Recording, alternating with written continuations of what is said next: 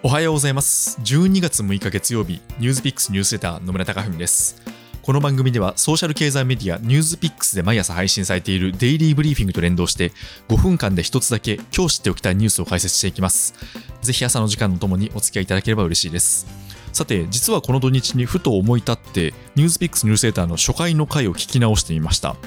で初回の配信はですねちょうどゴールデンウィーク明けだったこともありまして私も何を喋ったか忘れていたんですけどどうもその時はですねゴールデンウィーク明けであの体が重くて仕事にやる気が出ないっていう方々に対してまずは手を動かすことと、え、手を動かしているうちにやる気も湧いてくるといったようなメッセージを発信していました。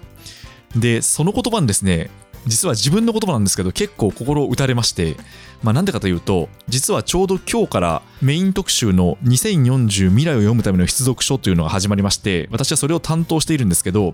まあ、その初回の原稿を書くのがですねどうにも大変でしてこう未来予測本を10冊読み込んでその膨大な情報を数千字の原稿にまとめていかなきゃいけないということで、まあ、読むのも大変だし構成を作るのも大変だしっていうことでそれを考えたのは自分なんですけどまあ、ちょっとですね、なかなかここで1週間腰が重いなっていう日々が続いていました。まあ、ただですね、過去の自分からやる気が出ない時は手を動かすっていう風に言われてしまったもんですから、まあ、こう手を動かして、なんとかかんとか、つい先ほど特集の初回を配信した次第です。気が向きましたら、ぜひ読んでいただけると嬉しいです。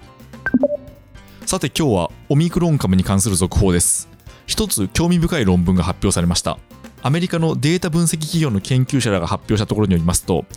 オミクロン株のウイルスの遺伝子配列が風邪を引き起こすウイルスと共通している可能性があるということです。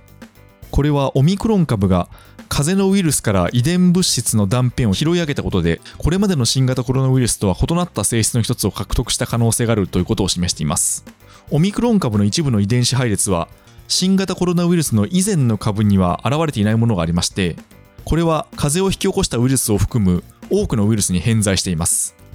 でなぜこうなったかというと同じ宿主が従来のコロナウイルスと風邪のウイルスの両方を取り込みましてその2つのウイルスが1人の宿主の体内で相互作用してコピーを作成してそれがオミクロン株になった可能性があるということです。これが何を意味するかというとウイルスがより簡単に伝染する一方でオミクロン株は軽度もしくは症状がない病気を引き起こすだけであるかもしれないという可能性につながっていますで、一方で、オミクロン株と同じ遺伝子配列は、風邪のみならず、エイズを引き起こす HIV ウイルスにも現れていると研究者は述べています。で、この南アフリカは HIV の発生率が世界で最も高く、この HIV は免疫システムを弱めます。で、その患者は風邪のウイルスやもちろん新型コロナウイルスに感染に対する脆弱性が高まっています。なので、オミクロン株は免疫が弱い人が特に感染している可能性がありまして、研究者はワクチンを入手して免疫不全の人の予防接種を進める重要性が増していると述べています。で、オミクロン株は現時点では感染力の強さが指摘していまして、すでに南アフリカではデルタ株と置き換わって主流になっています。ただ、これによって他の場所で南アフリカ同様に感染が広がるとはまだ限りません。というのも、例えば南アフリカ由来のベータ株は2020年末に現地で流行したんですけど、他の場所ではあまり流行しませんでした。また、イギリス由来のアルファ株もヨーロッパではかなり流行が拡大したんですけど、他の場所ではあまり拡大しませんでした。ということで、イギリスのエコノミスト誌は、この変異株というのは、一つの場所には広がって別の場所には広がらない可能性があり、これは環境にも多分に影響すると指摘しています。今後、オミクロン株の感染力がどれくらい強いのか、重症化しやすいかといったことは、まだまだ判明に数週間程度かかるということです。ちなみに日本では水際対策が今強化されているんですけど空港ではオペレーションの混乱が発生していまして昨日帰国した人が着陸後10時間以上待たされてようやく隔離場所に案内されたといったツイッター投稿も見られました、